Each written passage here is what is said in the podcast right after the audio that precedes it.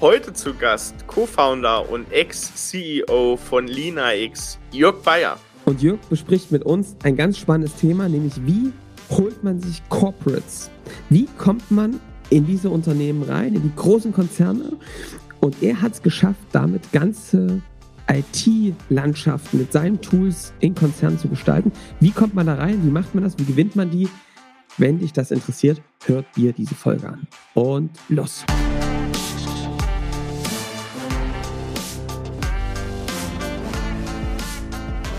Willkommen zum Scaling Champions Podcast. Konkrete Tipps und Werkzeuge für die Skalierung deines IT-Unternehmens. Hier bekommst du komprimiertes Erfahrungswissen aus über 80 Skalierungsprojekten pro Jahr. Zusammengestellt von Johannes Rasch und Erik Osselmann.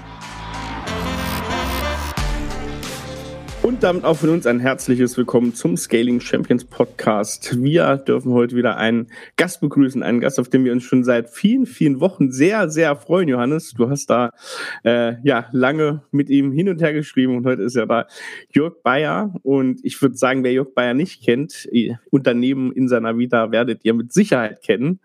Da würde ich sagen, hallo Jörg, hallo Johannes. Servus. Ja, hallo. Und Jörg, steh dich doch mal bitte vor für die Leute, die dich noch nicht kennen. Ja, ich bin ja nicht mehr der Jüngste, also habe ich einen langen Lebenslauf. Ich versuche das trotzdem kurz zu machen. Ich war, nach, ich bin Ingenieur von Hause aus und war nach meinem Studium zehn Jahre als Managementberater unterwegs, fünf Jahre selbstständig, fünf Jahre bei Anderson Consulting und bin dann in den Konzern Deutsche Post DRL eingetreten äh, für knapp 13 Jahre und war dort in mehreren IT-Management-Funktionen für verschiedene Rollen verantwortlich, aber immer in globalen Organisationen mit Büros und Teams überall in der Welt verteilt bevor ich dann Lina X gegründet habe mit André Chris zusammen und äh, das dann auch acht Jahre begleiten durfte. Mhm. Und ähm, was hast du dann nach Lean X gemacht? Ähm, ja, äh, ich bin derzeit so als Advisor, würde ich sagen, unterwegs oder auch als Beiratsmitglied bei einigen ausgewählten Startups, mhm. um halt so ein bisschen die Erfahrungen, die wir gesammelt haben, auch weiterzugeben. Das hatte uns damals nämlich auch sehr gut gefallen, dass wir immer Ansprechpartner hatten, die so ein bisschen voraus waren, von denen wir was lernen konnten. Äh, und deswegen wollte ich das auch gerne die Chance allen geben. Sehr cool. Also, und deswegen freuen wir uns sehr, dass du da bist. Hm, Jörg, in der wir haben auch schon miteinander gesprochen, was du machst, äh, ist wirklich sehr cool. Und auch was wir mit Lina X ähm, getan habt, ist wirklich bemerkenswert. Ähm, ihr habt es ziemlich gut geschafft, ein ziemlich, also ziemlich komplexes Produkt in eine Zielgruppe reinzubringen, vor der viele ein bisschen Angst haben, die sich viele wünschen, aber sie doch gar nicht so einfach ist. Ähm, ihr seid auf die großen Elefanten habt ihr gejagt, ne? wenn man das mal so sagen darf. Also ihr habt schon auf, seid auf große Konzerne losgegangen. Ähm, kannst du vielleicht mal beschreiben, was habt ihr mit Lina X ähm, getan? Wer waren denn damals so eure Kunden, mit denen ihr gearbeitet habt? Damals oder auch heute? Auch heute natürlich. Ja, Das hat sich nämlich nicht so viel geändert. Also Lina X ist ja ein Tool für eine IT-Organisation, um die gesamte IT-Landschaft irgendwie besser managen zu können, mehr Transparenz zu haben, damit man eine vernünftige Planung machen kann, Risiken vermeiden oder auch strategische Themen äh, positionieren kann. Also wir sagen ja heutzutage so ein bisschen das Google Maps einer IT-Organisation. Ja. Also war für uns klar, ähm, das geht nur in eine IT-Organisation auch rein zu verkaufen. Ähm, das war halt unser Glück. Ich war ja auch jahrelang als CIO unterwegs bei äh, Deutsche Post DRL und ich wusste schon, wie eine IT-Organisation tickt, wie man CIO anspricht. Und André und ich war auch mal klar, es wird ein globales Produkt und wir verkaufen das nur an Konzerne. Ja. Mhm. Weil man braucht schon eine gewisse Komplexität in der IT, damit so ein Tool Sinn macht. Ne? Sonst ja. kannst du auch mit PowerPoint und Excel vieles selber machen. Aber hier war das notwendig. Also hatten wir immer so eine Grenze für uns, 500 Millionen Euro Umsatz, eine Milliarde Euro Umsatz sollte so eine Firma schon Minimum haben, damit sich das lohnt. Am Anfang haben wir natürlich auch kleinere Firmen gehabt, ja, weil man nimmt ja erstmal alles mit, was kommt, um so ein Feedback vom Markt auch zu bekommen, ähm, ob man da richtig gut unterwegs ist. Ähm, die haben aber dann irgendwann nicht mehr so richtig performt. Also ja. da hat sich dann schon bewahrheitet, nee, man muss größer sein, eine gewisse Komplexität haben. Dann gibt es auch diese Vollzeitrollen in den Unternehmen. Ne? Mhm. Wir sprechen ja einen Enterprise Architect erstmal mit an. Und sag mal, Jörg, wenn ich mir das anschaue, dann habt ihr eine Erkenntnis gehabt, vor der manche sich scheuen, weil sie die Erfahrung gemacht haben, wie das ist, mit solchen großen Unternehmen ähm, in den Sales, in die Kundengewinnung einzutreten und auch in so eine dauerhafte Kooperation. Wenn man den einmal gewonnen hat, den Kunden, kann man lange in eine tiefe Kooperation miteinander einsteigen. Aber dafür ein skalierendes Produkt zu bauen, ist ja schon eine große Herausforderung. Wenn du das jetzt mal siehst, und du siehst ja auch viele verschiedene Unternehmen mittlerweile, auch im SaaS-Umfeld, was glaubst du denn, was sind denn die größten Probleme und vielleicht auch die Sackgasse der Woche, in die viele laufen, wenn sie sich mit solchen Elefanten äh, beschäftigen und dann die skalierende Produkte verkaufen wollen? Was glaubst du, was sind so die größten Challenges? Ja, also Sackgasse der Woche, hm, da würde ich schon sagen, ein VP Sales löst alle meine Sales-Probleme. Ja, Klassiker. Ja. Das funktioniert nicht, auch nicht bei großen Unternehmen. Wenn man denkt, ich brauche jetzt einen professionellen VP Sales, ja, der weiß, wie man da rein verkauft. Und ich glaube, wichtig ist, du musst dich auf Augenhöhe bewegen mit dem. Mhm. Du darfst gar keine Angst haben. Ja? Und du musst dir das Gefühl geben, hey, du bist einzigartig und wir unterstützen dich und begleiten dich mit unserer ganzen Energie und Leidenschaft. Und so haben wir das auch immer gesehen. Also wir waren ja Überzeugungstäter mit dem Thema, aber haben auch immer unsere Kunden als Partner gesehen. Ja. Und mit der Zeit war das auch äh, gegenseitig. Wir haben ja auch was Neues reingebracht für die Unternehmen, ja, so ein Tool gab es halt nicht in dieser Art und Weise, wie wir es halt zur Verfügung gestellt haben. Und da waren die schon dankbar, dass so ein paar innovative Ansätze mal ein bisschen was Frischeres in die Konzerne reinkamen. Ja, so, ja. was natürlich schon immer schwierig ist, du hast zwar vielleicht einen guten Champion, ja, der total begeistert von dir ist, aber der Prozess, bis es zum Vertrag kommt, der ist dann immer ein bisschen ja, aufwendiger, würde ich sagen. Und du hast halt viele unterschiedliche Stakeholder, die nicht nur an diesen Champion berichten, sondern überall im Konzern verteilt sind. Ja. So, also du kommst in irgendeine Organisation ziemlich weit unten rein. Der sitzt wieder in irgendeiner Organisation drin. Ja, der muss seinen Chef überzeugen. Der muss erstmal das Budget freigeben. Dann geht es irgendwann vielleicht nochmal in einen größeren äh, Zirkel, wo die Entscheidung gemeinsam getroffen wird. Das war in vielen Unternehmen sowas wie ein IT-Board, wo dann mehrere CEOs drin saßen aus Regionen, aus anderen Kunden, äh, Tochtergesellschaften. Und die haben dann auch wieder nur ähm, bedingte Handlungsmöglichkeiten. Ja, wenn du das Logo verwenden willst, wenn du eine Referenz brauchst, musst du Corporate Communications einschalten. Legal hat noch eine eigene äh, Verantwortung. Der Einkauf hat nochmal andere Ziele, ja, und dann auch nochmal Security-Abteilungen, die dann auch nochmal reinkommen. So, und als wir gegründet haben, war Software as a Service ja noch gar nicht so en vogue. Ja. ja. Auch noch B2B-Umfeld und die sollen ihre Daten irgendwo in eine Cloud geben.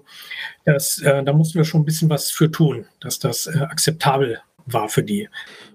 Und sag mal, Jörg, was mich noch interessiert, ist ja auch so ein Ding, wenn du als Unternehmen, als SaaS-Unternehmen jetzt für solche großen Unternehmen Lösungen anbietest, ist es dann nicht auch oft das Problem, dass du berechtigt auch Angst davor hast, dass eigentlich deine Lösung irgendwann überhaupt nicht mehr erkennbar ist, weil jeder doch sagt von sich gerade als Konzern, dass es so individuelle Strukturen sind, dass es dann immer eine Einzellösung braucht, weil einfach auch die Summe der Unternehmen gar nicht so groß ist, dass du sehr hohes Customizing hast, dass es gar nicht mehr so eine skalierende Lösung am Ende ist, sowohl in der Entwicklung als auch in der Wartung?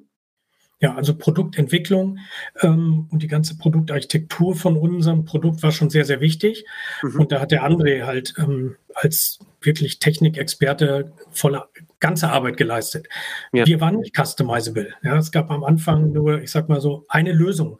Ja, wir hatten auch die ersten, ich glaube, fünf Jahre war das, gab es keine Version in Deutsch. Ja, wir haben nur in Englisch angeboten. Ähm, und da haben wir schon darauf geachtet, dass wir das nicht verbiegen und nicht customizen. Ja, so ein paar Sachen wie, ja, Logo können die anpassen oder dass die Oberfläche ein bisschen Klar. in deren Farbe erscheint. Aber mehr haben wir gar nicht gemacht. Wir haben dann nach ein paar Jahren äh, erkannt, um wirklich zu skalieren, auch richtig große. Ja, und wir haben ja mit McKesson einen Kunden gehabt, der hat 160 Milliarden Umsatz im Jahr gemacht weltweit. So, der hat spezielle Anforderungen, aber allein die Größenordnung der der Datenhaltung und der Auswertung ist ja dann schon interessant. Äh, und wir wollten immer ein leichtgewichtiges Tool haben, was auch schnell bedienbar ist. Das heißt, auch Auswertungen schnell sind. Und dann haben wir entschieden, dass wir das ganze Produkt nochmal äh, re-architekten. Ja, wir haben dann nach äh, vier Jahren angefangen, das ganze Produkt nochmal neu zu schreiben. Ja, auf einer neuen Technologie, ganz anders. Ähm, und damit die Voraussetzungen geschaffen, wieder wachsen zu können. Ähm, auch ein gutes Vertrauen in die Lösung oder in die, in die Vorbereitung der Lösung natürlich, weil ihr hattet nach vier Jahren natürlich schon Kunden drauf, die eine gewisse Potenz hatten. Ne? Also da muss man natürlich viel Vertrauen in die Idee selber haben, so eine neue Architektur hinterzulegen. Ja, hatten wir. Das glaube ich. Offensichtlich. Ja, bei manchen Entscheidungen muss ja einfach mutig sein. Ja? ja. Dann, wenn du dran glaubst, dann musst du sie einfach konsequent durchziehen. Ja, wir hatten natürlich auch Diskussionen, ui Mann, wir verlieren jetzt ein Jahr, weil das hat ja mindestens ein Jahr schon mal gedauert, bis sie wieder neu da war, die Plattform auf der alten, mit dem alten, dem alten Funktionslevel, ja. ja. Genau. Mhm. Ja. Ähm, Ja, aber wenn du davon überzeugt bist und das für dich erkannt hast, dann musst du das einfach durchziehen. Ja? ja. Fokus drauf und durchziehen. Ihr habt jetzt ja auch schon Proof, dass dieses, dass der Bedarf auf der anderen Seite da ist und dass es, ne, dass es was gibt und dann verstehe ich.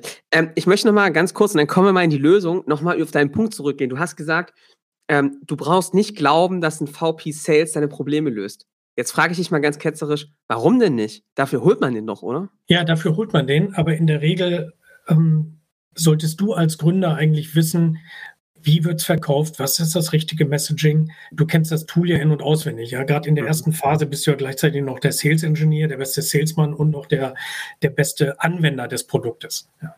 Und die, wir haben das ja ein paar Mal versucht mit dem VP Sales. Wir dachten ja auch, ja, wir müssen jetzt einen holen, der es mal richtig macht. Ja, ja, genau. Wie wir uns das vorstellen, weil wir keine Sales-Leute waren.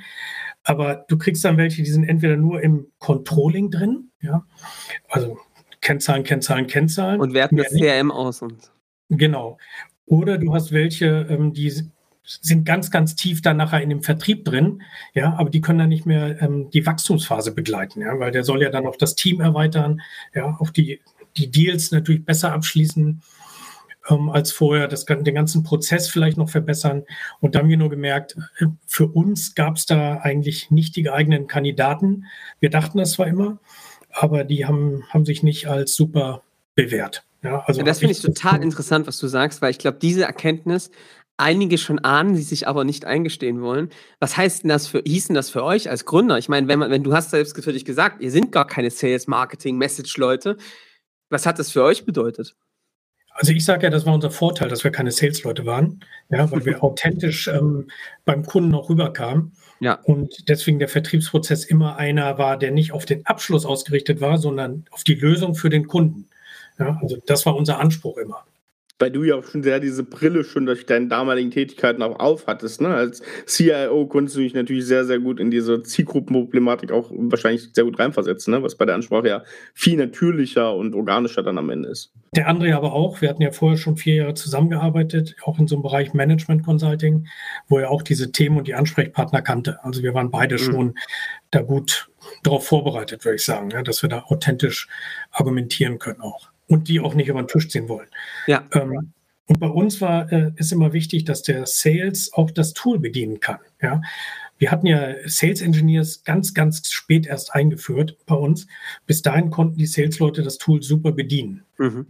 Ja, und ich glaube einfach, weil wir halt auch aus, der, ähm, aus diesem Themengebiet kamen, andere und ich, konnten wir einfach die Sales-Leute besser coachen, besser anleiten. Und sind damit ja nicht schlecht gefahren. Und die VP Sales Leute, die wir hatten, du kannst kein Problem outsourcen. Ja. Ich finde es ganz cool, was du sagst, dieses zu plädieren für diesen Founder Sales. Ja, so wird das ja häufig auch betrachtet, dass du sagst, ein VP Sales, egal wie gut der ist, hat ja noch ein ganz anderes Problem, neben dass er sich vielleicht zu sehr ins Controlling oder zu sehr in den Sales reinbewegt, dass er ja immer in seinem, klingt jetzt ein bisschen doof, Silo Sales unterwegs ist. Und die Probleme zu lösen, bedarf es ja eigentlich einer horizontalen Betrachtung des Gesamtprozesses zwischen Nische, Message Market Fit, ne, auch dann natürlich dem Sales-Prozess, aber auch, wie sieht denn das passende Produkt drauf? Und da brauchst du ja auch, ähm, das hast du auch mal so schön gesagt, ja, diese, du brauchst ja auch diesen Mut dazu, alles eigentlich umzuwerfen und neu zu denken, wenn du merkst, es funktioniert nicht oder ne, diese Impulse vom Markt aufzunehmen. Ich hatte ja die, ich sag mal, die meiste Zeit die gesamte Revenue-Generierung unter meiner Verantwortung. Es fing an mit Demand, mhm. Sales mhm. und Customer Success und Legal, die Themen. Um, die gehören irgendwie zusammen, ja, die müssen ganzheitlich ge gemanagt werden. Und ich wollte halt auch nie das Problem, oder andere ja auch nicht, wir wollten nie das Problem haben, dass Sales auf Marketing ähm, zeigt und sagt, die liefern nicht die richtigen Leads, ja. Oder Customer ja. Success of Sales, mal mit dem Kunden kann ich nicht leben, ja. Um, und das haben wir halt durch diese ganzheitliche Verantwortung eigentlich ganz gut in den Griff bekommen auch wenn wir diese Rollentrennung hatten, äh, Andre und ich, so ein bisschen in der fachlichen Verantwortung für einzelne Themen, haben wir doch viele Themen immer gemeinsam ähm, betrachtet und auch ähm, entschieden. Also ich war auch ganz oft in, äh, in Planning Poker fürs Produkt mit drin, um zu sehen, welche Anforderungen gehen denn da rein. Man darf das nicht übertreiben, dass der Sales da viele Anforderungen diktiert, nur weil er irgendwas gehört hat. Da muss man schon eine Balance finden. Aber man darf die auch nicht nicht hören. Ja. ja. Mhm. ja, ja. Ähm, sehr smart, sehr smart. Also äh, finde ich eine sehr wichtige Message, dass ähm, am Anfang ähm, mit aufzubauen im Gesamtprozess und es dann auch ganzheitlich zu führen, diese Bereiche über eine Person zum Beispiel, finde ich total super. Wir haben zum Beispiel Leute, äh, vielleicht als einen Impuls, dann kommen wir zur Lösung, die führen ähm, Marketing, Sales, also die gesamte Kundengewinnung und auch den Customer Success mit einer Doppelspitze. Und zwar ein Prozesstypen und einen Kreativen. Ähm, find, ist auch eine ganz spannende Geschichte, dass die also quasi sagen, wir trennen das nicht nach Silos auf, sondern es gibt einen, der kümmert sich immer darum, das zu prozessual wieder runterzubrechen und das zu kontrollen und einen darum, der ist kreativer Geist, immer guckt, wie sieht denn eigentlich die nächste Stufe aus mit dem Team. Ähm, das, da gibt es ein paar, die damit echt ganz gut fahren, statt in dieser Trennung Sales, Marketing, Success. Ja. Jörg, was mich jetzt interessieren würde, ich, habt, was ihr echt cool gemacht habt, finde ich, ist, dass ihr mal geguckt habt, wer ist eigentlich unser idealer Kunde, wer ist unser Champion? Kannst du vielleicht mal beschreiben, wie seid ihr da rangegangen? Was erlebst du denn, was gibst du denn heute für Tipps an Unternehmen, an SaaS-Companies, die sich damit beschäftigen? Wie kommt man zu seinem idealen Customer Profile? Ja, ich glaube, wir hatten es ein bisschen leichter als manch andere Tools, denn wir haben ja an die IT verkauft. Ja, das ist schon mhm. mal eine endliche Zahl an unterschiedlichen Rollen und das dann stimmt. so eine Disziplin Enterprise Architecture. Also wir haben dann immer geguckt, Signavio, Gero Decker hat man immer mal so ein bisschen ähm, uns ausgetauscht. Der kann halt an jeden verkaufen in der Firma, ja, seinen Prozess, äh, Business Process Modeling Tool. Wir waren sehr fokussiert auf eine IT-Organisation. Wir haben auch gedacht, wir müssen top-down reingehen. Also wir sind immer über die CEOs am Anfang gegangen. Aber für die war das Thema eigentlich Nebenthema. Ja, irgendeiner kümmert sich für ihn darum, kein Hauptthema. Mhm. Und und dann mussten wir uns, ich sag mal, durch die Organisation so ein bisschen nach unten hangeln und haben durch unseren Content, den wir immer angeboten haben, dann eigentlich gemerkt, wer liest den? Ja, und das waren dann wirklich so Enterprise Architects oder Leiter IT-Strategie, eher solche Rollen. Und mhm. auf die sind wir dann gezielt gegangen. Aber ich glaube, das hängt sehr stark mit unserem Content-Marketing-Ansatz zusammen, den wir sehr konsequent durchgeführt haben. Wir sind ja bis zum zweistelligen Millionen ERA-Betrag fast nur inbound gewachsen. Ne? Und Krass. haben auch nur Inside Sales gemacht. Also auch Krass. gar kein. Und und darüber sollte man gleich mal reden. Das interessiert mich sehr, was ihr da gemacht habt. Hast du, wie seid ihr dann vorgegangen? Habt ihr dann äh, mit den, mit diesen Enterprise Architects, habt ihr das irgendwie in einem systematischen Prozess dann erfasst, was die, was deren Pains sind? Ähm, habt ihr das irgendwie, wie habt ihr das für euch festgehalten und irgendwie in so einem roten Faden irgendwie kommuniziert? Alles. Alles wie habt ihr das gemacht? Na, wir, haben wir haben natürlich auch Persona definiert. Mhm. Ähm, die haben wir, glaube ich, nicht immer konsequent durchgezogen ja, in allen Aktivitäten, aber für uns war schon so klar, welche unterschiedlichen Persona wir da so ansprechen. Es gibt halt die etwas älteren, die technikorientierteren Architekten, es gibt die etwas moderneren, ähm, die eher strategisch denken. So, die haben wir so für uns aufgeteilt. Ähm, wir haben durch den äh, Content-Marketing-Ansatz halt gezielt solche Gruppen äh, angesprochen. Ja, also gar nicht, dass wir die jetzt gesucht haben und im systematischen Prozess alle angeschrieben haben, mhm. Ähm, sondern eher geguckt, dass wir über den Content die Nachfrage generieren. Und das hat bei uns eigentlich dann super geklappt. Sehr cool. Wie war der Zusammenfluss von, von, von Content, also Themenfindung für den Content hinzu, also was von der technischen Seite sehr betrachtet am Anfang, ist dann mehr eingeflossen in diese Problemanalyse und in die Problembeschreibung oder wie, wie habt ihr den Ansatz gewählt, das, die, die, die Themen zu finden? Ja, wir haben ähm, Use Cases definiert, die mhm. so eine IT-Organisation eigentlich mit so einem Tool lösen könnte. Mhm. Ja. Also es war dann sowas wie Cloud-Migration, also dass die plötzlich alle ihre On-Premise-Aktivitäten mal in die Cloud verlagern. Ja, solche Themen haben wir geguckt. Und was habt ihr dann damit gemacht? Habt ihr die dann, habt ihr die, wie habt ihr die beschrieben? Wie habt ihr die an den Mann und die Frau gebracht?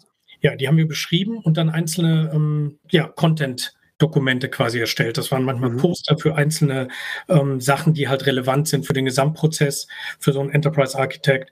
Wir haben mal so ein White Paper rausgegeben, die ersten 100 Tage als neuer Enterprise Architect. Also ja, cool. solche Themen haben wir das gemacht. Ich habe mich mal spaßeshalber hier bei so einem Chatbot beim Konkurrenten gemeldet, ja, mhm. und habe auch mal gefragt, ja, wir suchen gerade so ein Tool und wir haben auch noch Lina X in der, in der Auswahl, in der engeren, und da hat er gesagt, naja, das Tool ist ja nicht so reif, aber den Content nutze ich immer für die Ausbildung meiner Mitarbeiter. das war dann der Ritterschlag. Genau. Also darauf haben wir halt immer geachtet. Der Content ist kein Werbematerial an sich gewesen, sondern der war inhaltlich so aufbereitet, dass der dem möglichen Prospect oder einem Enterprise Architect, auch wenn er kein Kunde wird, einen Mehrwert gegeben hat. Mhm. Cool. Ja, das war für uns immer wichtig. Das spielt so ein bisschen dieses Nutzen vor Gewinn, spielt schon ein bisschen mit, hast du ja vorhin auch beschrieben. Ne? In eurer ehemaligen Position, die ihr hattet, konntet ihr gar nicht so aus so einer Sales-Perspektive, sondern aus einer, keine Ahnung, Trusted Advisor, Berater, nennen es wie du es willst, mhm. sich drauf gucken und dann wirklich nutzende Tipps mit rausgeben. Genau. Ja. Das, ist ein, das ist ein super Tipp. Gibst du diesen Tipp auch den ähm, Leuten, die mit SaaS-Companies starten oder wie, wie geht es? Ja, ich würde schon sagen, über Use Cases ist super wichtig. Wir haben mhm. auch immer User-Stories gemacht für die einzelnen Features, die wir entwickelt haben. Ja, weil es war immer wichtig, warum haben wir das Feature gemacht? Ja, es gibt nämlich auch eine Argumentation, warum wir bestimmte Dinge nicht gemacht. Mhm. Und wenn wir die gemacht haben, warum haben wir die genau so gemacht? Also wir haben nicht den, das Kundenfeedback einfach unreflektiert aufgenommen und daraus dann irgendein neues Feature gebaut, sondern wir haben immer gesagt, nee, wir machen das auf unsere Art und Weise, dass es in unser Produkt reinpasst und allen Kunden hilft. Auch da muss, und das ist auch so eine Gefahr, die viele Gründer am Anfang natürlich haben, die bauen einfach das, was der Kunde dann sagt ja. und verlieren vielleicht den Fokus. Ja. Mhm. Das haben wir nie gemacht. Also ihr habt euch dann immer schon systematisch angeguckt, was gibt es da, was passt auch in die richt strategische Richtung, in die ihr wollt, ja? Genau, ja. Sehr cool, sehr cool. Und ähm, sag mal, was mich noch als nächstes interessiert, ist so ein bisschen Produktiteration.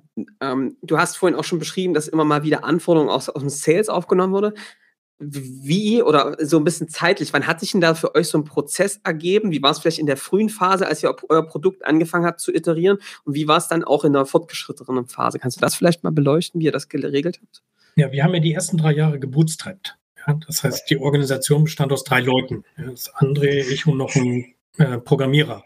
So, da war das Alignment wirklich simpel. Wir saßen ja. in einem Büro, war der Austausch wirklich recht einfach. Und deswegen war das gar kein Problem, weil da waren das Produkt haben wir immer zusammen gemacht, Anne und ich, bis es irgendwann äh, nicht mehr ging, ja, von Zeit her.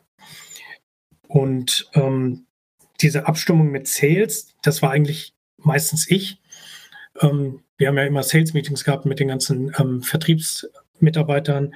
Ich wusste, was die brauchen, wo die halt in Demos ange, ähm, an ihre Grenzen gestoßen sind. So die Themen habe ich quasi aufgenommen, kanalisiert und für mich auch bewertet, welche ich dann weitergebe ans, ans Product mit. Ja. Ja. Wir haben zum Beispiel einen Report bei uns, der war im, im Vertrieb super wichtig. Wenn wir den gezeigt haben, dann sagt der Kunde, ey, super, das brauche ich. Mhm. Aber nachher in der Produktion wurde der nicht mehr so häufig genutzt. Auch ganz spannend gewesen. Ja, das, also ihr habt schon ein bisschen geguckt, was sind so Killer-Features, wo merkt ihr, dass der Markt darauf reagiert, wo, was brauchst du dann und dann, genau. da brauchst du auch so eine, was ich da auch wieder raushöre, Jörg, ist ja auch so eine gewisse Disziplin, ne? Also nicht als stumpf, als Sales zu sagen, ich brauche jetzt hier alles und macht mir das, sonst verkaufen wir nichts, sondern auch da zu sagen, ich weiß auch, dass wenn ich jetzt hier alles reingebe, das hinten auch zu einer unglaublichen Komplexität führt. Ich glaube, dafür brauchst du auch wieder jemanden, der den Gesamtblick hat, ne? Genau. Ja, also das hatten aber, glaube ich, Anne und ich immer gut, gut abgedeckt. Mhm. Ja, das ist, glaube ich, eine wichtige Erkenntnis, die für euch da organisch entstanden ist. Ich glaube, das kann wirklich so eine kleine Falle sein, ne? wenn man da zu viel als Sales sich immer einfach wünscht, äh, damit alle Probleme gelöst sind ja, am Ende würde ich sagen, ist Sales der unwichtigste Anforderungssteller. Ja, ja. ja sehr gut. Und sag mal, habt ihr, wenn ihr dann, wenn ihr dieses Produkt ähm, weiterentwickelt habt, habt ihr da für euch dann eine Base gehabt an, an Kunden, an Usern, die ihr in so, eine, in so eine Testgruppe mit aufgenommen habt? Oder wie habt ihr dann weiterentwickelt auf diesen und getestet? Habt ihr das selbst gemacht oder wie ist das gelaufen?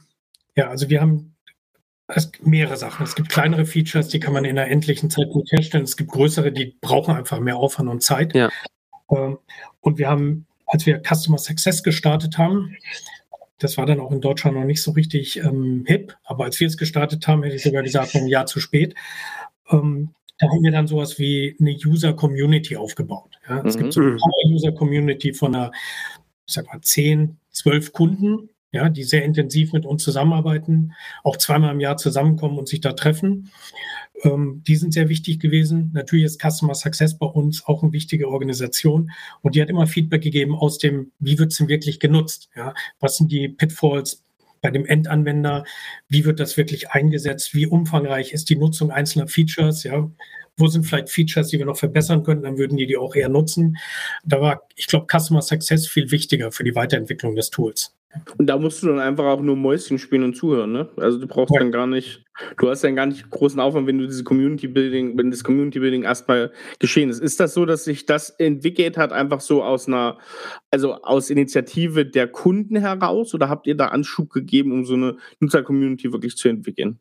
Nee, da haben wir Anschluss ge an, Anstoß gegeben. Mhm. Ich sage auch, der Vorteil auch bei dieser Community bei uns, die Enterprise Architects, ähm, die wir da hauptsächlich ja angesprochen haben, die können untereinander miteinander reden, mhm, ja, ja. ohne Konkurrenzinformationen auszutauschen. Ja, das ist sehr sachlich, fachlich getrieben, ohne dass man da irgendwie Probleme bekommt.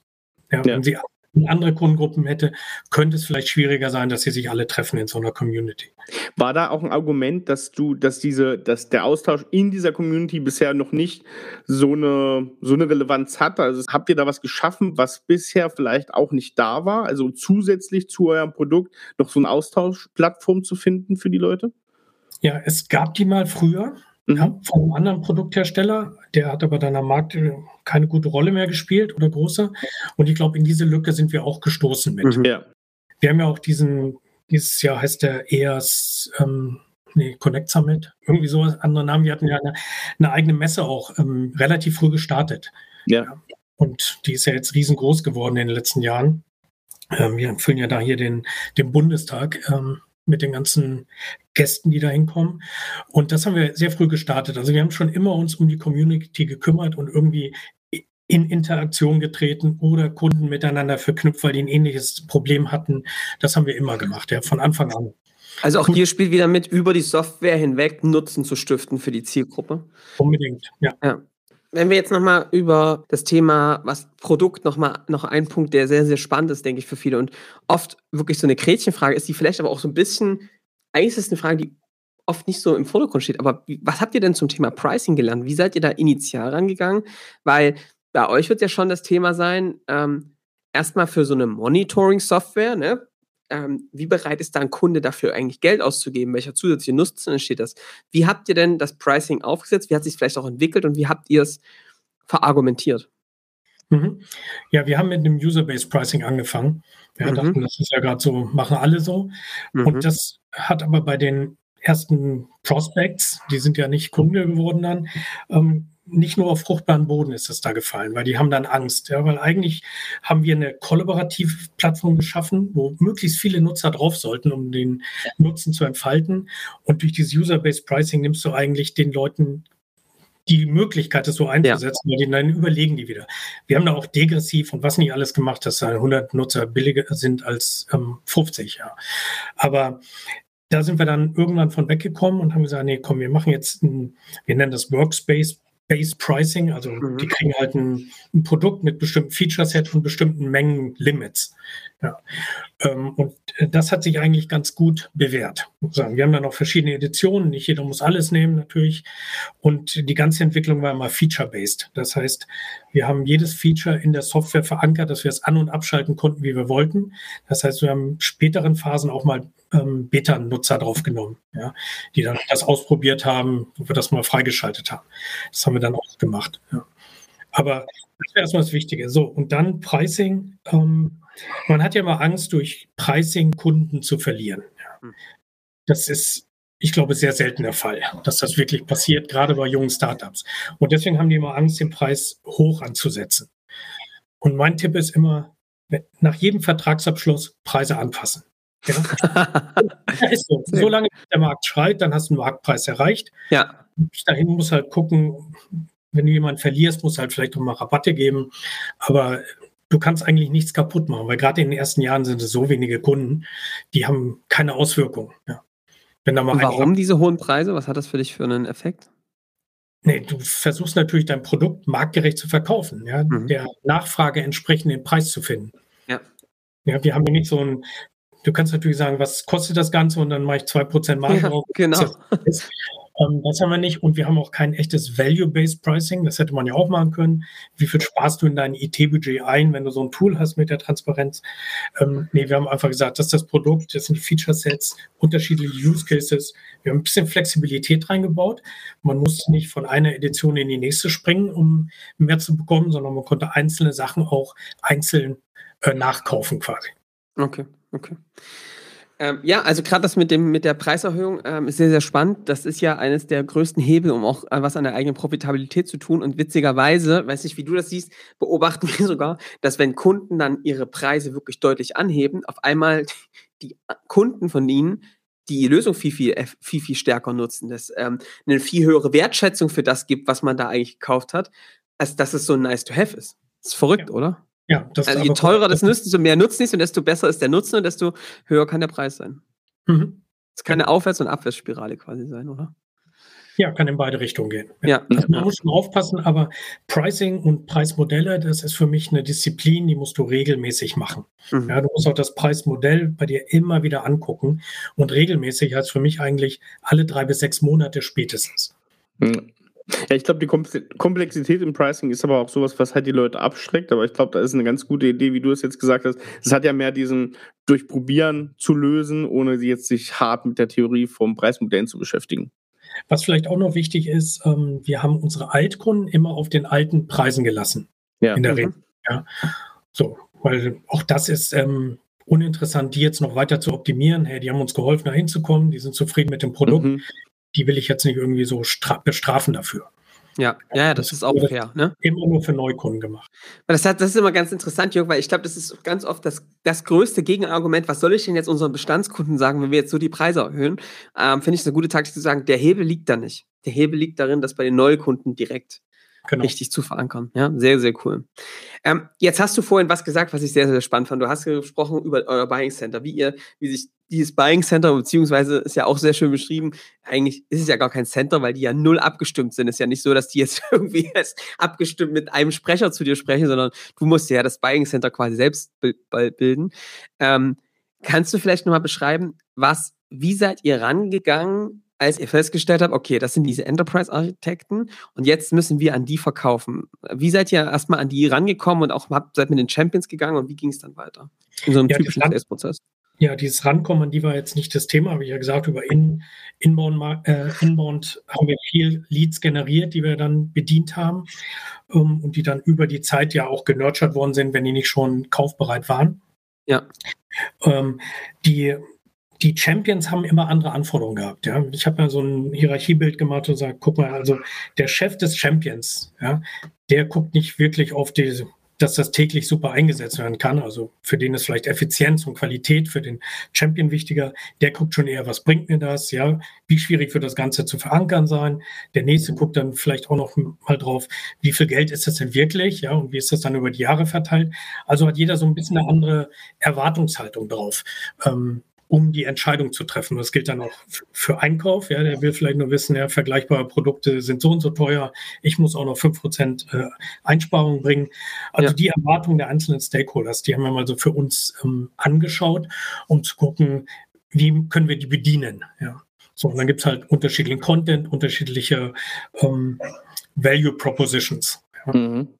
Es ist ja, glaube ich, auch eine Herausforderung zu sagen, du hast natürlich die unterschiedlichen Stages, die, die dich einkaufen, die du bedienst, also die ihr bedient mit, mit eurem Produkt, mit eurer, mit eurer Botschaft. Aber du musst natürlich auch zum Beispiel ähm, euren Kunden, also die wirklich euch einkaufen, auch was in der Hand geben, wie sie das an andere Stellen im Unternehmen auch reinverkaufen, ne? ohne euch an der Hand zu haben oder ohne euch, ohne eure Stimme zu haben. Das ist ja dann auch wieder Content-Geschichte. Ja, also das war aber auch ein eine Erwartung an die Sales-Leute, dass die eine Einschätzung geben, ob der Champion jemals in der Lage sein wird, uns selber zu verkaufen in der Firma. Mhm. So. Wenn der es nicht war, haben wir natürlich angeboten, können wir unterstützen. Da gab es dann auch schon fertige Dokumente dafür. Wenn er das war, haben wir quasi den Versuch zu coachen, durch diesen Prozess durchzucoachen. Mhm. Aber die Einstellung musst du treffen, die sind ja alle anders, die Leute. Ja, ja, ja. Aber geniale Einstellung, also das schon in diesem Prozess festzuhalten, äh, da schon fertige Dokumente zu haben, ist halt genial, ne? Weil das ist oft, glaube ich, nur, das ist, das ist eine Schwelle, die ganz viele Leute unterschätzen, dass die selber befähigt sein müssen zu verkaufen intern. Ja, aber es gibt auch ein wichtige Sache, die du dafür auch machen musst in deinen Sales Stages, ähm, gibt zwei relevante Dinge für mich immer. Warum soll der Prospekt mitmachen und was ist seine Erwartung an diese Stage und was ist eigentlich ein vernünftiges Exit-Kriterium, um weiterzuschieben den Deal? Ja. Da haben wir sehr viel ähm, Wert drauf gelegt. Ja, gerade ist, das passiert auch heute, wenn ich mir angucke, wie sieht ein neuer Sales-Prozess aus, dann kriege ich den hingelegt, sage ich ja, fein, aber what's in for the prospect? Ja. ja. Warum soll der mitmachen? Warum sollte diesen Prozess mit euch mitgehen? Das ist die viel wichtigere Frage, die du bei dem, beim Vertrieb beantworten musst, als alle Prozesse sind jetzt so, wie ich es bei HubSpot gelesen habe, ja. Ja, also auch hier steckt wieder Nutzen quasi drin, in jeder Stage auch des, des Sales-Prozesses. trotzdem interessiert mich natürlich, jetzt frage ich mal ein bisschen ketzerisch, du hast ja dann trotzdem Kunden, die das trotz Coaching und ähm, trotz Dokumenten einfach intern gegenüber dem Einkauf, gegenüber ihrer ähm, anderen Abteilung einfach nicht, Compliance zum Beispiel, ja, nicht durchbekommen haben. Ähm, und die vielleicht auch keine Hilfe angenommen haben. War der Deal dann für euch durch oder wie seid ihr da vorgegangen? Ja, der ist dann durch. Ja. ja. also der Markt für unser Produkt ist äh, groß genug gewesen. Okay. Da sage nee, ich will jetzt keine Zeit verschwenden an irgendwie ja. so ein so ein Deal, wo ich echt das Gefühl habe, nee, das wird nichts. Ja, dann musst du auch so ehrlich sein und sagen, nee, komm, nächster. Das ist dann die Entscheidungsgrundlage für euch, Kunde, nicht Kunde, ist dann wirklich da auch getroffen. Genau, das konnten wir schon relativ früh auch sehen im Sales-Prozess. Ja, wir haben so eine Trial-Phase, zwei bis vier Wochen mhm. in der Regel, wo die mit dem Produkt umgehen können. Wir haben das mal vorgefüllt ge geliefert, also mit Demodaten und die konnten das aber auch mit ihren eigenen Daten ausprobieren. Und da haben wir dann geguckt, wie engagiert ist denn der überhaupt während dieser Phase? Ja, wir haben viel dafür gemacht, den engagiert natürlich zu halten. Ähm, aber da konntest du schon sehen, naja, wenn er nach einer Stunde aufhört und nie wieder anguckt, trotz vielleicht guten E-Mails, die wir schicken, um den anzuregen, dann wurde auch der nichts als Kunde. Ja, das war echt ja. eine Ausnahme. Das hatten wir auch, aber das waren Ausnahmen. Und da muss man auch so ehrlich sein, dann zu sagen, ey, ist das wirklich ein Kunde? Ja? Ist der richtige Need getroffen? Ist das der richtige Zeitpunkt? Äh, das muss man dann schon mal besprechen.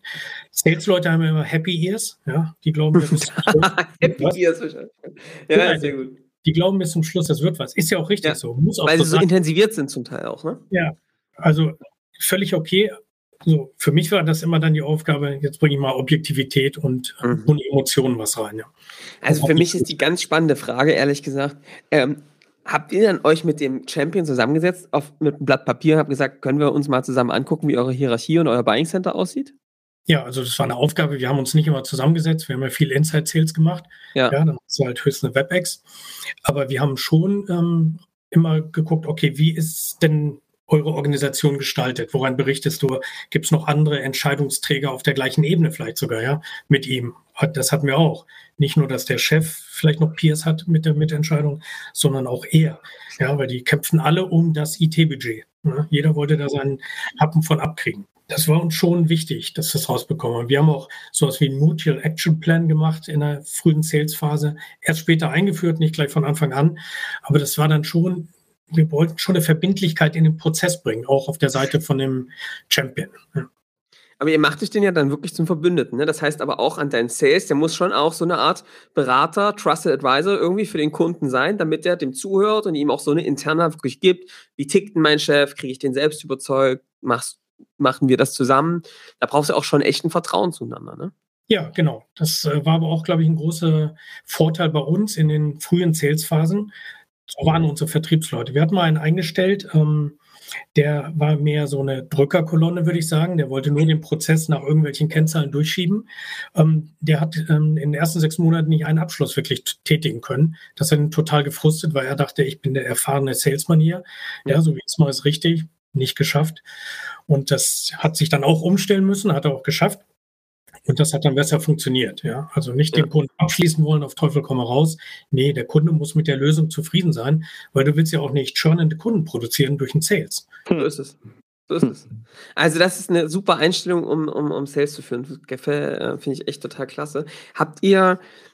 Das, also jetzt, wenn ich stelle mir das jetzt vor, ihr holt dann die ersten Sales-Leute dazu. Ich glaube, dass, ne, dass ihr das authentisch aufbauen könnt und auch gestalten könnt und systematisieren könnt wenn ich jetzt daran denke, das zu systematisieren und zu übergeben an, mehrere Leute, wie viele Leute wart ihr dann in der Spitze oder seid ihr in der Spitze im Sales dann am Ende gewesen? Wie viele waren das? Hier mit allen drum und dran, mit Sales Engineers und SDAs und so? Ja. Keine Ahnung, 50? Ja. Ähm, und das dann auf jetzt so eine Mannschaft. Jetzt sicher viel mehr. Ja, ja, mhm. genau. Und das auf so eine Mannschaft systematisch zu übertragen und den Prozess permanent zu verbessern. Was hast du dafür ganz offen Sackgassen erlebt, wo du merkst, ey, da sind wir mal falsch abgebogen? Oder welche Learnings habt ihr denn aus der Zeit gemacht? Diese Übertragung, diese Replizierbarmachung dieses Sales? Ja, also wir haben die Demos geshadowed. Ja, die mussten relativ früh ähm, eigene Demos geben, die Sales-Leute. Und bevor die das geben durften, kriegten die eine Probesession mit mir quasi, wo ich einfach mal einen schlimmen Kunden gespielt habe da mussten sie dann durch. Und danach hatte ich das Gefühl, okay, kann ich auch allein lassen. Ähm, und ich, ich habe die ganz viel geshadowed. Also dann geguckt, was los ist. Und danach gab es dann ähm, Manöverkritik. oder wir haben wieder was angepasst und gesagt, guck mal, bei dem, bei dieser Anforderung hättest du eigentlich anders reagieren können, ne? das wäre dann noch mhm. schöner, äh, die dann quasi Training on the Job weiterentwickelt. Mhm. Ja. Irgendwann ähm, hast du wenigstens einige Leute aufgebaut, die das so machen und so können, die dann wieder so als ähm, Multiplikatoren in die Organisation gehen. Mhm. In den USA haben wir es ein bisschen anders gemacht. Da hatte ich dann auch ähm, sowas wie Gong eingeführt, ja, wo halt das, die WebEx quasi die Demo aufgenommen wurde und danach äh, analysiert wurde. Wie lange hat der Kunde gesprochen? Ja, welche Kernworte sind wirklich gefallen? Habt ihr mal über Pricing gesprochen? Kannst du sehr systematisch auswerten. Äh, und das haben aber dann die Mitarbeiter für sich ausgewertet, ja, weil die wollten ja auch äh, erfolgreicher werden in dem Job und Abschlüsse machen. Und da haben wir dann aber für die SDAs, da ein paar mehr eingestellt auf einmal. Da hatten wir quasi einen Leiter der SDAs, der dann permanent die geshadowt hat bei jedem Call und sofort Feedback gegeben hat und die an die Hand genommen hat. Also ja. Training ist schon wichtig, aber dann das Richtige. Mhm. Und, und habt ihr das, da, da, das interessiert äh, uns sehr, weil das natürlich wirklich ein Thema ist, wo viele auch ähm, wieder in dieser Denke, der VP regelt das schon für mich, äh, die Augen zu machen und sich dann über die äh, nicht vorhandenen Ergebnisse wundern, aber es irgendwie trotzdem eine Blackbox bleibt. Bei euch hier zeigt sich ja jetzt, dass ihr schon sehr reingegangen seid und gesagt habt, wir wollen es im Detail verstehen und auch gucken. Ähm, habt ihr dann für euch einen Prozess gemacht? Habt ihr das geskriptet, was ihr da getan habt? Auch diesen ja. Prozess und die Inhalte? Ja, das haben wir aufgeschrieben, ja für alle zugänglich natürlich dann auch. Ja. Und wir haben auch Objection Handling trainiert und ah, sehr cool. Handling Liste oder für die SDAs eine, eine, Liste gehabt. Das ist immer so das Problem, dass das dann schnell zum Verhör wird. Also wer nicht ein gutes ja. einen guten Dialog führen kann, der arbeitet dann die Checkliste ab. Ja. Da muss man jetzt nur drauf aufpassen, würde ich sagen. Ne? Also du musst, eigentlich aus der Gesprächsführung kommen und das Skript muss dir eine Struktur geben, ne? So irgendwie ja, in der Richtung. Genau. Mhm. Es geht ja immer mehr hin. Man merkt aber bei vielen schon, ne, wenn man selbst mal irgendwo im, im Sales Funnel drin steckt. Also ich, ich glaube, nach ein paar Minuten erkennt man schon, oh, jetzt ist man gerade im Skript drin. Und da ja. das hinzubekommen, dass eben das nicht auffällt, ne? ich glaube, das, das ist ganz wichtig in, an dem Punkt. Äh, was mich noch äh, außerdem interessiert ist, ich meine, für das, was ihr da gemacht habt, echt bemerkenswert, weil ähm, ich, ich es gibt natürlich auch viele Vertriebler, die sind dafür überhaupt nicht bereit. Also sich so transparent ähm, hinzulegen und zu sagen, komm, bitte gebt mir tiefes Feedback, nimm alles auf und wir machen das ganz intensiv. Ich nehme die Sessions von mir selbst auf, ich, ich analysiere die nach und ich muss ja mit mir so hart ins Gericht gehen, auf den, äh, wirklich äh, alle Höhlen und alles äh, Spiel und Ego ablegen. Ähm, wie schaffst du das A, so eine Leute zu identifizieren im Sales? Das ist ja schon eine Aufgabe und zum anderen dann auch diese Kultur beizubehalten, trotz Sales und Zahlen, die man erreichen darf. Ja, also ich habe natürlich viel äh, gemessen. Ja, also wir sind eine sehr datengetriebene Firma. Ja, von Anfang an ähm, sind beide gute Analytiker, auch andere und ich, also von daher sehr zahlenaffin. Und ich habe im Sales-Prozess bis zum Schluss jeden, jeden Klimperkram ähm, gemessen und ausgewertet, der zu einer schlechteren Performance führen könnte. Ja. So, das muss, glaube ich, schon sein. Du musst schon zahlenaffin sein. Die Sales-Mitarbeiter, da hast du mal Glück, hast du nicht Glück. Ich glaube nicht, die kann man wirklich so eindeutig identifizieren. Wir haben uns immer gesagt, ähm, wir stellen nach, ähm, nach Performance-Möglichkeiten ein. Also eher Opportunity-getrieben rangegangen und gesagt, der wird das schaffen oder nicht. Das ist also teilweise eine Wette gewesen. Was wir nicht hatten, waren sehr, sehr, sehr erfahrene Sales-Leute. Ja, die haben, haben wir gar nicht bekommen oder auch nicht genommen, weil da war schon der ganze erste Prozess furchtbar. Sehr gut. Das, Im Prozess habe ich die immer pitchen lassen. Ja? Auch unser Produkt pitchen lassen. Ja, sollte nur ein äh, Elevator-Pitch sein, also kurz, da muss nichts Wildes drin sein, dass man mal so ein bisschen sieht, wie gehen die mit so einem Thema um, ja, wie können die das rüberbringen? Ja, ist da die Hürde schon groß, so ein Pitch auszuarbeiten für so ein Tool oder nicht? Ja, weil ich will immer, der muss wenigstens mal die Webseite gesehen haben von uns. Ja, ja. Weil das hatten wir auch Bewerber, die das nicht mal vorher angeguckt haben. Ist ja auch sehr tröstlich, die Aussage, die du gerade gemacht hast. Ne? Weil viele denken ja, ich muss hier einen krassen Bereich hier wirklich heiern, um, um Leute ranzubekommen, die für mich das Ganze lösen. Das haben wir jetzt schon heute des Öfteren gesagt, dass so ein Vice President Sales überhaupt nicht der, der die Lösung dazu ist, sondern ich kann mir Leute aufladen, die Potenzial haben und einfach so einen neuen Weg der, des Vertriebs auch gehen wollen. Ne? Also, genau. Also das äh, finde ich auch, das ist ein, wirklich eine coole Erkenntnis dieses, es geht ja hier um die Verantwortung. Ich meine, man muss beachten, dass du am Anfang gesagt hast, wir waren ja nicht so die Sales Guys und dafür ist es ja schon tief ins Thema reingearbeitet, sich damit zu beschäftigen und auch mal ganz anders ranzugehen, weil man es eben nicht so macht man das eben, ne? Äh, mhm. mitgenommen hat. Ja? Ähm, das finde ich sehr, sehr interessant. Ähm, äh, Jörg, jetzt, jetzt hast du dann irgendwann, bist du ähm, aus Lina X ähm, rausgegangen. Äh, warum hast du es gemacht und was war, äh, was ist für dich da so irgendwie das unternehmerische nächste Ziel? Wie geht es denn da bei dir weiter? Ja, also aus Lina X bin ich mehr aus persönlichen Gründen rausgegangen, weil ich bin ja Unternehmer geworden, auch ähm, weil ich immer schon das Unternehmergehen in mir drin gefühlt habe. Und es gab ja auch eine Grenze bei der Deutschen Post, DHL irgendwann für mich, wo ich gesagt habe, nee, ich muss jetzt eigentlich stärker wieder in die Verantwortung gehen und eigene Entscheidungen treffen können. Ähm, und das ist ab einer gewissen Phase in so einem Unternehmen bei mehr Geld, was reinkommt, nicht mehr so einfach möglich. Mhm. Und da habe ich ähm, die Anfrage gestellt, ob das nicht sogar machbar wäre, dann irgendwann mal rauszugehen. Und bin da auch heute noch dem André dankbar, dass er es auch mitgemacht hat. Die Investoren ja auch. Aber halt André, der dann plötzlich so von der Doppelspitze, die wir immer hatten, alleine die Gesamtverantwortung für ein noch schneller wachsendes Unternehmen übernommen hat. Und ähm, sonst hätte das ja auch nicht geklappt. Mhm. So, und ob ich jetzt was mache, weiß ich noch nicht. Ja. Ähm, außer dieser Advisor-Rolle derzeit. Die finde ich eigentlich recht spannend. Ist mir aber auch noch nichts ähm, untergekommen, wo ich sagen würde, oh ja, jetzt muss ich nochmal 7 mal 24 an 365 Tagen im Jahr aktiv sein. Sehr, sehr schön. Ähm, so, so eine äh, der letzten äh, Fragen, die uns, die mich sehr interessieren, ist: Was sind denn für dich gerade Themen, die für dich interessant sind, so am unternehmerischen Himmel? Was guckst du dir gerade für Unternehmen an? Was guckst du dir für Märkte an? Was siehst du für tektonische Plattenbewegungen, wo du sagst, ey, das sind spannende Themen für die Zukunft? Ich weiß, dass du ein paar Themen dich gerade sehr intensiv einarbeitest oder dran bist. Ähm, was sind das so für Themen, mit denen du dich gerade beschäftigst? Ja, also künstliche Intelligenz an sich, das sind schon Themen, wo ich ähm derzeit ein Interesse dran habe und mich da auch äh, stärker reinfinden möchte, weil das gibt zwar Chancen, aber auch Risiken. Ja, und ich gucke jetzt mehr so ein bisschen auf die Risikoseite, dass man das nicht ein bisschen übertreibt mit der Nutzung von AI und natürlich auch bewerten kann, wenn man so ein Pitch-Deck vorgelegt bekommt und heißen ja jetzt alle irgendwie mit künstlicher Intelligenz, gibt es ja gar nichts mehr ohne. Ähm, da will ich dann schon in der Lage sein, das kritisch zu beurteilen. Wie gesagt, ich habe ja ein bisschen ähm, begrenzten Horizont. ich kann halt nur so IT-Themen irgendwie, also irgendwas mit Technologie und ich kann nur an Enterprise ähm, auch verkaufen. Da könnte ich jetzt sicherlich noch viel ähm, beitragen zu bei Unternehmen.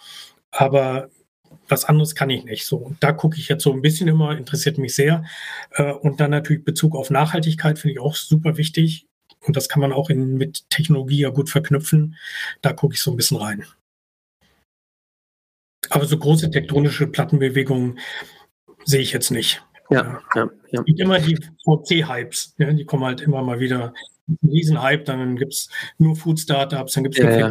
Und wieder endlich mal ein Elektroroller und endlich mal kann man sich ein Essen nach Hause genau. liefern lassen. Was ich aber ganz interessant finde, ist, das hast du auch schön beschrieben, ist, ihr habt am Anfang gebootstrapped und wir glauben ja, dass das ganz, ganz mhm. gesund ist, ne? weil ganz viel Geld am Anfang auch ganz, ganz, ganz, ganz dolle schaden kann, weil man nämlich irgendwelchen Quatsch macht und weil das Geld ja so im Überfluss da ist.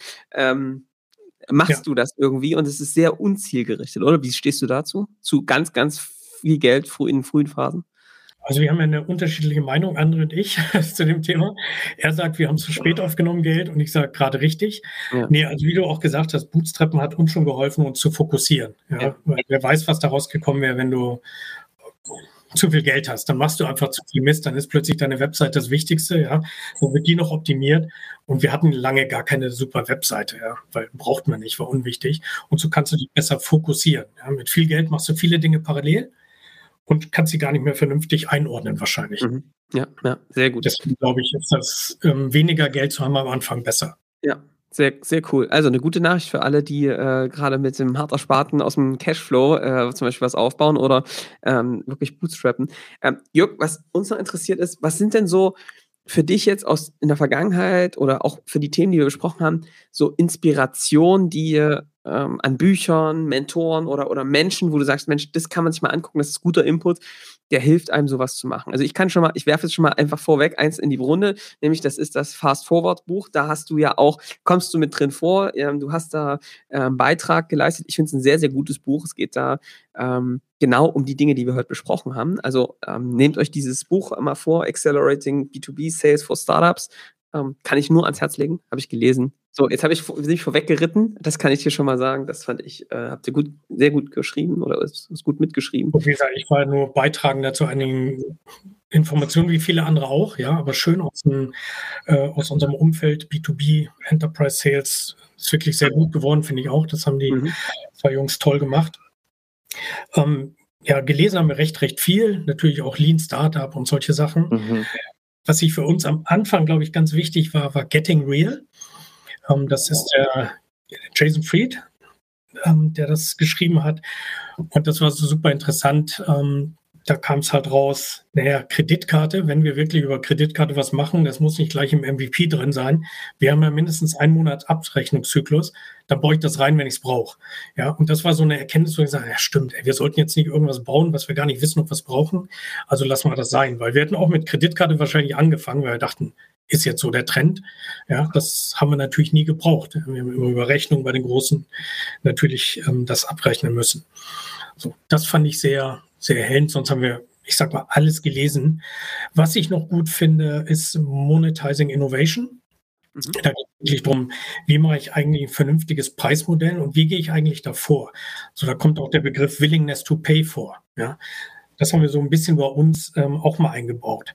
Die Willingness to Pay haben wir quasi für große Features in unserem Budgetplanungsprozess eingebaut. Ja, wir haben sagen müssen, wie viel Umsatz nächstes Jahr wollen wir mit diesem Feature denn machen? Ja, ein großes Feature.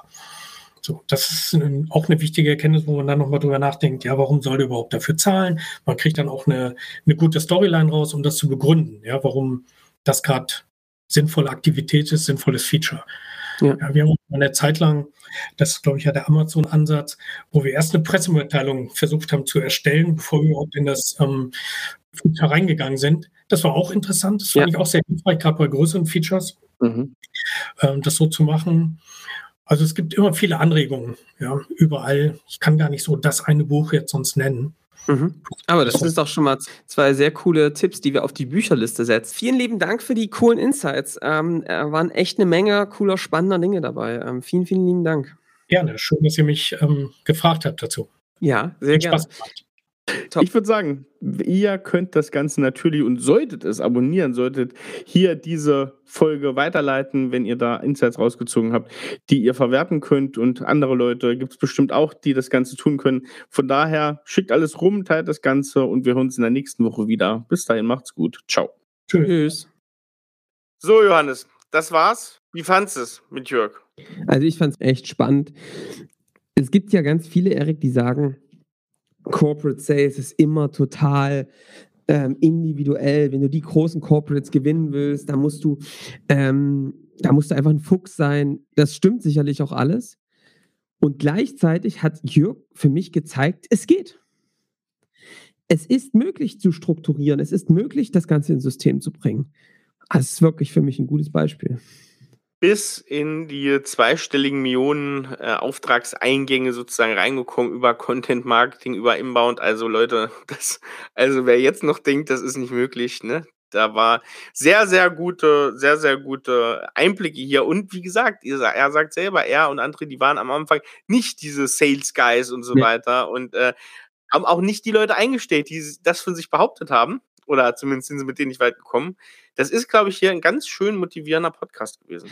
Er hat einfach gezeigt, Erik, aus meiner Sicht, wie man mit erstmal der Akzeptanz und der großen Verantwortung zu sagen, ich mache das und ich kümmere mich und jetzt arbeite ich mich da rein, mit einer Idee, wirklich Consultant für seinen Kunden zu sein, Trusted Advisor zu sein das selbst zu tun, in die Bresche zu gehen, es selbst zu machen, die Verantwortung zu übernehmen und dann ab einem gewissen Punkt zu sagen, und jetzt enable ich die anderen, das systematisch zu tun und hat die ausgebildet und gecoacht on the job. Also ich muss sagen, äh, es ist großartig, von daher, dieser Podcast ähm, hat mir sehr gut gefallen. Ich habe wieder einiges dabei gelernt. Ja, ich habe schon gesagt, auch, glaube ich, intern total interessant, weil das kann man auch gut mal an ähm, aktuelle Kunden, glaube ich, auch noch mal rausgeben. Das ist sehr, sehr spannend. Ich habe es schon gesagt, Jörg hat an einem Buch mitgeschrieben, ähm, war damit Interviewtor, Co-Autor, kann man fast schon sagen. Fast Forward ähm, kann man sich mal echt holen. Ähm, da sind ein paar sehr spannende Ansätze drin, wie das geht. Unsere Alles in der Buchliste drin, genau wie die anderen zwei Bücher, die Jörg empfohlen hat. Leute, ich würde sagen, macht's gut. Bis, Bis nächste, nächste Woche. Woche. Ciao. Ciao, ciao.